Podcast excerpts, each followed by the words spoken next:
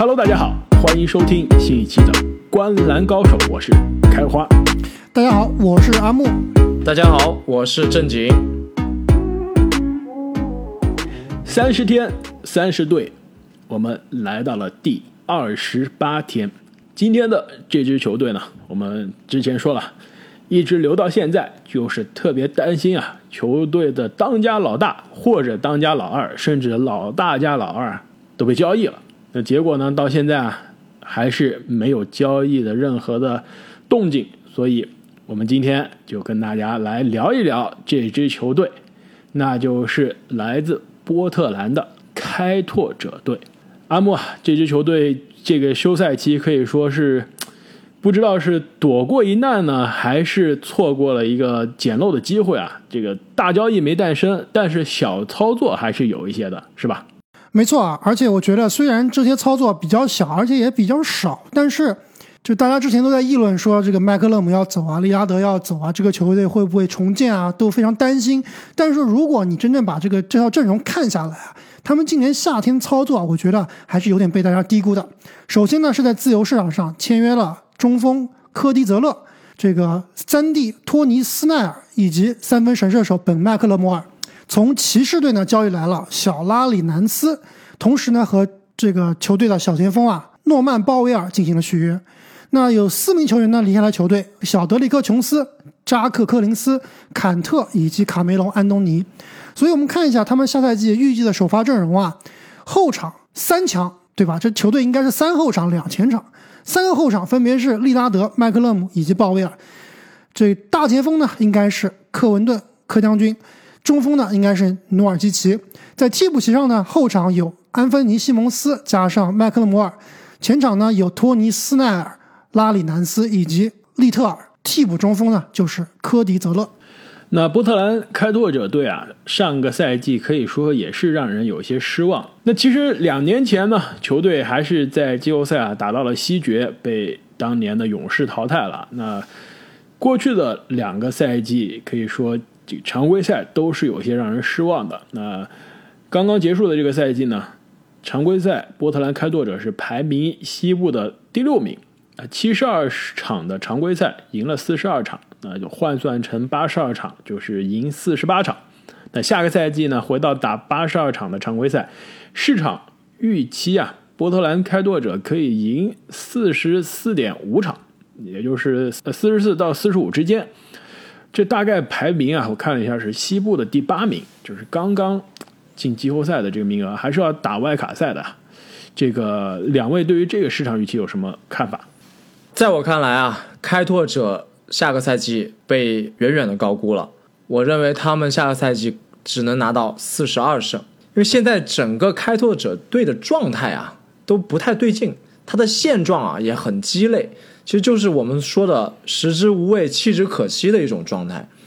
去年的节目里面啊，我们说开拓者这支队伍最大的特点就是进攻捅万人，防守万人捅，你看看上个赛季的数据是真的这样，第二的进攻效率和倒数第二的防守效率。非常的有开拓者队的特征啊！那这个赛季，刚刚阿木说了，他们休赛期的交易虽然很小，但是呢，比较比较适合这支球队。其实确实，比如说南斯的加入，我觉得就算是一个补强，至少啊，在这个努尔基奇因为犯规麻烦下场之后，还有一个可以顶五的比较灵活的内线。但是我认为开拓者最主要的问题啊，还是没有解决进攻点比较分散，比较孤立。上个赛季倒数第一的助攻数就足够说明问题了。另外就是这个老生常谈，三个小后卫的防守肯定是解决不了的。其实我们在这里聊开拓者，应该分开来聊，一个是常规赛，一个是季后赛。我觉得这套阵容啊，相比于去年来说，应该是有所补强的。所以呢，我认为拉斯维加斯对于他们的这个预期啊，还是有点低估了。在我这里啊，其实开拓者应该是能排到西部最最起码是第七的水平的。但是季后赛呢，确实如郑颖所说啊，这套阵容如果想要在季后赛走得远的话，我觉得还是非常非常困难的。这个 CJ 麦克勒姆和蒂拉德啊两个人兼容问题，常规赛打起来非常好，哎，你一轮我一轮，我们两个就是来回换着抡，对吧？但是在季后赛里面呢，他们俩这个兼容性啊就会暴露的比较明显了。上赛季这个 CJ 麦克勒姆更是非常非常的拉胯，一度让我认为啊，其实利拉德和 CJ 两个人这个不光是开拓者双枪，也是推特双枪，两个人在推特上非常非常的积极，对吧？我感觉他们俩在推特上甚至都有可能有一点点的这个尴尬，就是因为可能利拉德对于 CJ 麦克勒姆的发挥是非常非常的失望。但是说实话，麦克勒姆这名球员，我觉得还是相当相当有水平的。虽然说跟利拉德的兼容性不行，但是我觉得他这种季后赛的拉胯，可能也只是这个那一个系列赛的问题。但是不管怎么说，这套阵容如果想要在季后赛走得比较远的话，还是比较困难的。没错，其实开拓者的这支球队啊，现在阵容的这个短板还是非常的明显。我们刚刚说他这个双枪，对吧？问题没有解决，现在都变成三枪了，三个攻击第一的小后卫，得分第一的小后卫，那现在都把一个小后卫扔到小前锋的首发位置上了，这的确问题是非常尴尬，而且导致了球队的就是出了名的进攻非常的优秀啊。那上个赛季球队每一百个进攻回合的得分在联盟啊是可以排到第二名的，就仅次于篮网。那篮网上赛季的进攻可是联盟历史级的恐怖啊。那能在这样的情况下仅次于篮网，那真的是说明球队这个火力是在的。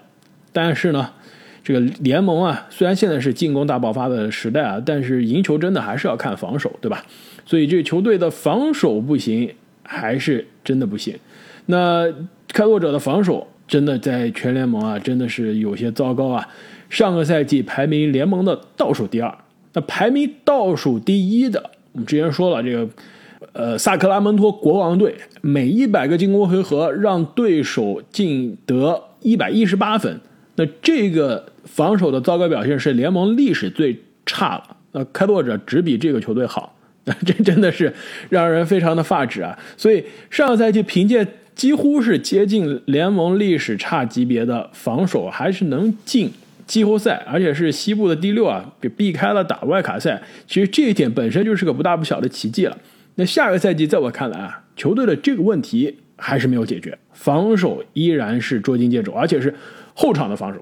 所以我觉得啊，如果下赛季球队想要提升防守啊，他的这个阵容首先就要变化。刚刚阿木啊，你说的这个首发阵容，球队的首发小前是鲍威尔，大前锋是谁？是柯将军、科温顿。科温顿，我倒是觉得啊，如果球队想要尝试跟防守啊，可以让南斯。多打四号位不一定是首发，但是多打四号位的时间，让科温顿多打三号位的时间，鲍威尔呢作为这个第二阵容上来砍分的人，我觉得这倒是可能对于球队防守会好一些。毕竟啊，南斯算是一个这个他在他这个位置上是防守相对全能的，可以防多个位置，比这个鲍威尔好很多。而且科温顿防三号位现在看来这个年纪有些慢了，但再怎么样也比鲍威尔好。如果他们这么重视防守的话，就不会在今年夏天以这个这么大的合同啊续约鲍威尔了。这个鲍威尔的续约已经标志着他肯定是这个球队啊铁打的首发了。一条路走到黑，我倒是觉得鲍威尔的这个续约有点那所谓的来都来了的意思，是吧？球队上赛季末，对，把自己选到了、自己培养的这特伦特都交易走了，换来了鲍威尔。这哥们打了半个赛季，虽然球队是吧，季后赛有些失望出局啊，这不能就让他白走人嘛，对吧？来都来了，那只能是硬着头皮续约了呀，让他白白走人。这个管理层，我觉得啊，面子放不下去，很难跟球迷交代。如果说下个赛季开拓者还有什么变数的话，我认为就是他们换了新的教练，这个比卢普斯。哎，没错，这个是一个非常非常被低估的一个变化。没错。因为原来的这个斯托茨教练啊，虽然说也算是开拓者的功勋教练了，这这么多年也是屡屡带开拓者进入季后赛，但是这个他的风格应该算是还是比较保守的，一成也也是一成不变的，也没有说在他们的缺陷的部分有什么突破。对，其实跟这个当年七六人的教练布朗有点像。没错。新的比卢普斯来了之后啊，作为一个自己就打过控球后卫的人，能不能让这几个小后卫玩出什么花活来啊？还是值得期待。而且自己夺过冠总冠军呢，知道怎么赢球，对吧？而且是从以防守夺得总冠军，对吧？这个就比较讽刺了。哎，所以这个比卢普斯和鲍威尔的签约啊，到底是谁是前谁是后啊？这如果是比卢普斯先来的话，鲍威尔这笔签约是不是他自己 approve 他自己批准的，我都不好说。你这个问题还问的挺有意思啊，我我来看一下啊。哎，好像还真的是比卢普斯先来的，那鲍威尔才续约的。所以按你的这个逻辑来看，是不是就是说比卢普斯其实是不是认可了这笔续约？毕竟来都来了嘛。但是我觉得，确实这个球队在外线的防守上面还是有待提升。但是跟上赛季比啊，我觉得他们的内线是明显有进步的。刚刚两位都提到了这个小南斯啊，确实我觉得这笔交易是非常非常的好。另外一名球员啊，科迪泽勒，我觉得也是被大家低估了。之前我们说这个黄蜂队，他的联盟的他的首发中锋啊是联盟最差的。但是如果你把科迪泽勒换成一个替补中锋的话，我觉得对比上赛季的坎特，那是升级，绝对那就绝对是一个升级了。他应该还是一个比较靠谱的，其实跟纽尔努尔基奇的打法是有点类似的，对吧？是一个比较适合策应型的一个这个内线。虽然说这个身体素质啊没有或者身高啊没有努尔基奇那么好，但是他最起码他的脑子是清楚的，而且呢，这个防守肯定是要比坎特要强多了。应该没人比防守比坎特还要差了，对吧？对，很难找。我觉得白边可以一战，两个人应该差不多，都是提款机。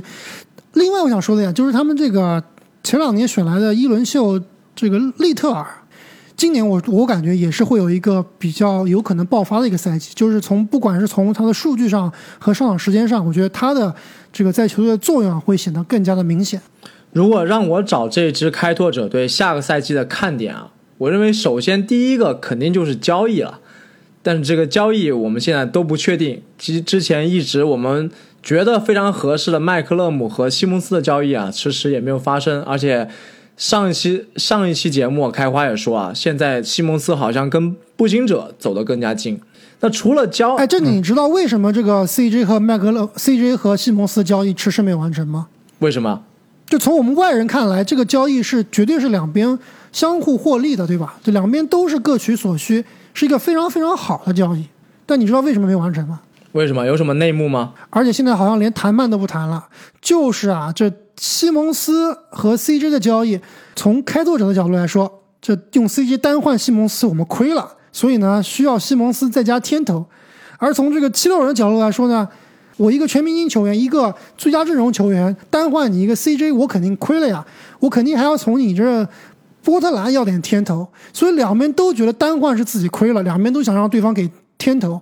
所以这个交易啊就破产了，那没法谈了。没错，这我当时在节目里面也说了，我我当时问了我认识的在费城的球迷，也问了在波特兰的当地的球迷啊，两边都觉得可以换，但是如果是直接单换，肯定是自己亏。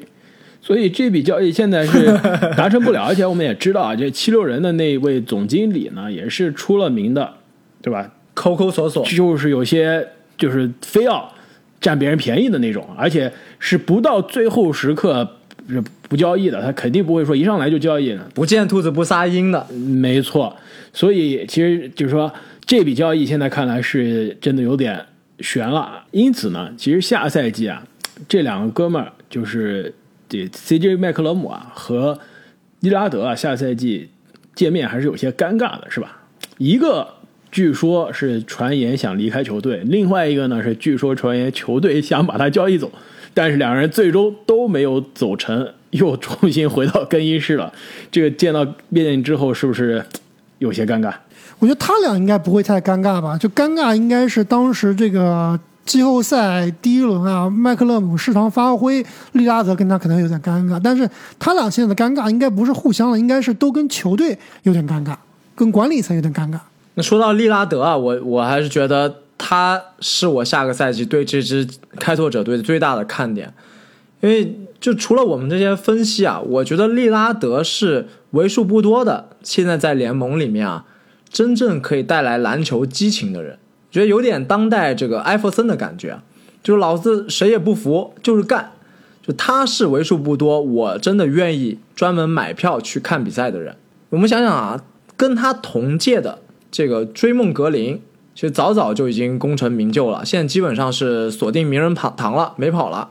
浓眉哥上上个赛季基本上也是属于功成圆满，拿到了自己的总冠军，拿到了戒指。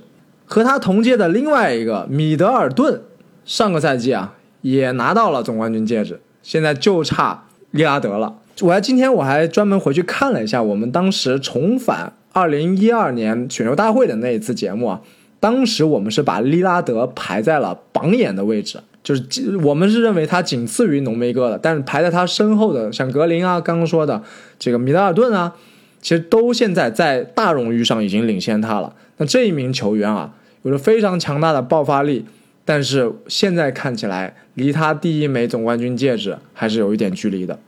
而且呢，利拉德虽然是说感觉有可能要离队啊，但是也有点反感那种巨星抱团，是吧？他的个性就不是那种说我会为了总冠军去加入超级球队的，没错，所以真的只能是靠自己的命运造化，靠自己的球队的管理层帮忙。就比如说像这个今年夺冠的字母哥一样。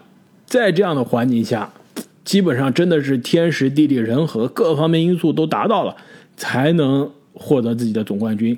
今年在夺冠之后啊，字母哥的那番感慨的演讲啊，其实应该对于利拉德这样的球员来说还是非常大的鼓舞吧。当时字母哥就说了，对吧？就几乎几乎是含着泪花说的是，我本来可以选择加入超级球队的，但是那样对我来说太简单了。我选择了一条更难的路。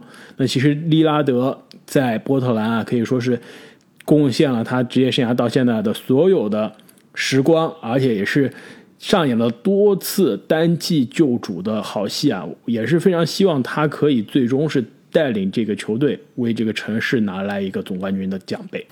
那其实下个赛季啊，我最希望看到有。不一定是爆发啊，这个反弹赛季的表现呢，应该还是球队的首发中锋努尔基奇。这阿木啊，你你别忘了，我们今年的世纪之赌啊，我们的赌约还没 还没撤销呢啊，就是努尔基奇和霍福德谁场均上场时间更长？现在我越来越有信心了，我的努尔基奇应该会战胜你的霍福德。我现在都有点虚了，要不我们就算了吧？这怎么能算？哎，你这人 怎么回事啊？你这个很危险啊，阿木。努尔基奇上场多长时间？我觉得完全取决于他自己啊！只要他不犯规，应该还是上场时间挺长的。毕竟首发中锋嘛，而且他提供的挡拆和这个战略的纵深啊，也是其他现在队内其他的人所提供不了的。而且，其实看了这个开拓者的第一场季前赛啊，我觉得他的状态是非常不错的。那也是很期待啊，下赛季努尔基奇可以。让我们看到当年在气泡里面啊大杀特杀的努尔基奇的状态。那么开拓者啊，我觉得下个赛季将会是在西部这个第二集团非常艰苦的挣扎。那其实现在啊，我们每一个西部的第二集团球队我们都聊过了，对吧？就是包括独行侠、掘金、勇士、快船，还有这支开拓者。现在这五支球队啊，聊完之后，两位再让你们重新看一下，你们觉得这五支球队你们更看好谁？开拓者在这五支球队中能不能占据优势？我的排名是掘金、勇士、独行侠、快船跟开拓者并列倒数第一。我的前两名跟正经一样，是掘金和勇士，这个第三名应该就是波特兰开拓者了。我觉得。达拉斯和快船的位置啊，可能会比较尴尬。其实我给这五支球队啊预测的胜场基本上是一样的，都是四十五场上下。本来呢，我是把这个掘金像两位所说啊放在更加更加靠前。其实同时我也很看好开拓者，但是最近从这个独行侠的训练营传出来的这个视频，包括这个媒体采访的一些。这个报道啊，我觉得独行侠很有可能下赛季啊可以让波金吉斯扮演更要更重要的角色。这个凯文哥前几天刚给我发了一个独行侠训练的视频，感觉下赛季有可能看到独角兽的回归。阿木啊，如果你当年日思夜想的尼克斯版的独角兽波金吉斯下赛季回归了，是不是独行侠就要在这一个档次的球队中占据主动了？哎，真的，如果。他能够回归当年尼克斯水平的话，我认为他的他们的这个战绩啊，很有可能会超过丹佛掘金，确实有可能会达到第四名。但是如果是我们上赛季看到的波金吉斯，特别是季后赛的波金吉斯啊，那独行侠你们还是好好争争这个外卡赛。没错啊，其实我觉得这个训练营的视频也是谨慎的看好，对吧？如果这训练营视频有一些水分的话，我还是非常看好这一支波特兰开拓者有机会去争夺西部的主场优势的，冲一冲这第四名。那我觉得下个赛季啊，这个。西部的第四和第五的首轮对决应该会是非常的精彩，无论是这个开拓者打掘金啊，还是打独行侠，还是打勇士，其实我最想看到的就是利指导和库里的再次在季后赛的狭路相逢。那不用看了呀，库里吊打利拉德呀，这遭遇好几次了季后赛。库里现在连连连莫兰特都打不过，怎么打利拉德？那或者是利指导首轮再打泡椒是吧？挥挥手让快船版本的泡椒也回家。这么说起来，让我对下赛季西部的季后赛也是非常的期待。好是好在，这个 NBA 的新赛季很快就要正式的开始了。那么节目的最后啊，两位要不要再聊一下对于波特兰开拓者的这个城市波特兰有什么想分享的？我记得我们去年的节目啊，已经分享过一些波特兰的这个城市的印象了。我不知道两位还有什么想分享的。其实我之前说过啊，我是去过波特兰的，而且我当时非常喜欢这个球队的气质，这个城市的气质啊，就是有一点嬉皮，但是呢，又有一点这个科技元素，加上他们的这个气候啊，也是比较宜人，所以我还是总体来说比较喜欢这个球队的。但是呢，就大家知道，我比较喜欢关注这个政治方面的事情啊。就波特兰这个城市在疫情期间啊，有很多很多个幺蛾子。就这个城市导致我对这个城市的印象是非常非常的差。现在，我不知道两位有没有关注啊？就是波特兰这个城市号称啊，他们在城市的市中心划了一块区，自己成立了自己的乌托邦，这非常非常的搞笑，很很符合你对他们嬉皮的定义啊。其实啊，美国有两个波特兰，你们知道吗？这其实两个波特兰都是非常宜居，然后也是非常火的旅游城市，分别是在美国的东海岸。这个缅因州的波特兰和西海岸这个俄勒冈州的波特兰，其实两个城市啊，在疫情这疫情之后，这个各种幺蛾子就不说了啊，就是就是在疫情之前，其实两个城市都是这个美国所有的这个大城市中宜居这排行榜的这个非常高的前十名的存在，都是那种依山傍水，生活条件也是非常的好，物价也并不是特别的夸张。但是东海岸这个波特兰我是去过的，这个与其说它是个城市，还不如说它是个村。是个村，没错，它就是一个小镇，太小了。我也路过过，但是我知道那边的生蚝特别好吃。没错，还有大龙虾，是吧？那两位，你们知道这个波特兰开拓者队的名字是怎么来的？这个应该还是跟西部大开发有关系吧？掘金热，西部大开发，对，你还真说对了。虽然这个词用的感觉。不是特别的这个贴切啊，但事实上意思是到了，就是当年呢，就是美国这个 trailblazer 这个词，对吧？英文 trailblazer 这个开拓者啊，它翻译成开拓者其实也是挺好的，就准确的说，他是去标路牌的人，对吧？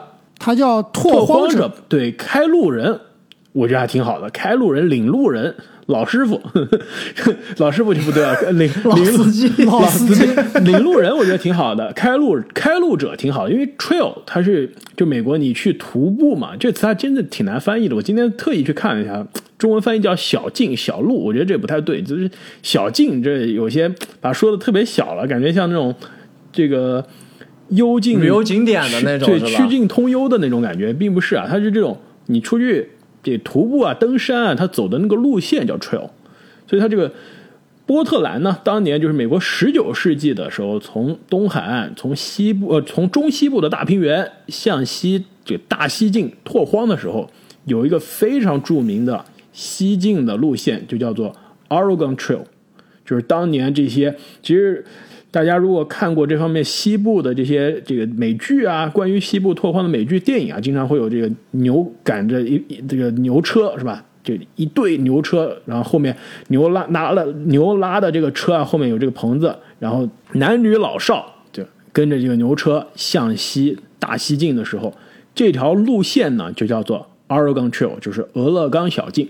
那这个小径的终点呢，其实就是波特兰沿海的这个。海边，当年的目标呢，就是想通过这条路啊，找到美国西海岸通向太平洋的港口。所以啊，这个有浓厚的这个西进拓荒文化的这个俄勒冈州，在当时自己的球队选名字的时候，就是非常自豪的选了跟这个相关的名字。当时备选的还有一个就是英文叫做 Pioneer，就是先驱者、先锋者一样的故事，一样的少先队员，对一样的这个来源。但，但是呢，当地的这个大学有学校的篮球队已经选了，所以最后呢，球队还是选了这个标路的人，路标。哎，这球队是不是可以把卢比奥也搞来了，是吧？路标队，对你别说卢比奥，还其实挺适合这支球队，真的没错，有防守有组织，没错。球队有三个只会投篮、不会组织的后卫，我现在搞来一个只会组织、不会投篮的后卫，是不是非常的均衡？那么本期关于波特兰开拓者的赛季前瞻，我们就聊到这里。那 NBA 三十天三十队啊，我们这个《观篮高手》独家系列的节目还剩最后的两支球队了，我们也会很快给大家带来这最后两支球队的前瞻分析。那其实我们现在录音的时候呢，NBA 的季前赛啊也是正在如火如荼的展开，我们也会去深入的关注一下从季前赛的球队的轮转。球员的发挥中可以看到啊，下赛季哪些发展的趋势。之后呢，我们也会给大家带来大家一直非常期待的十大爆发球员，包括赛季奖项预测等热门节目。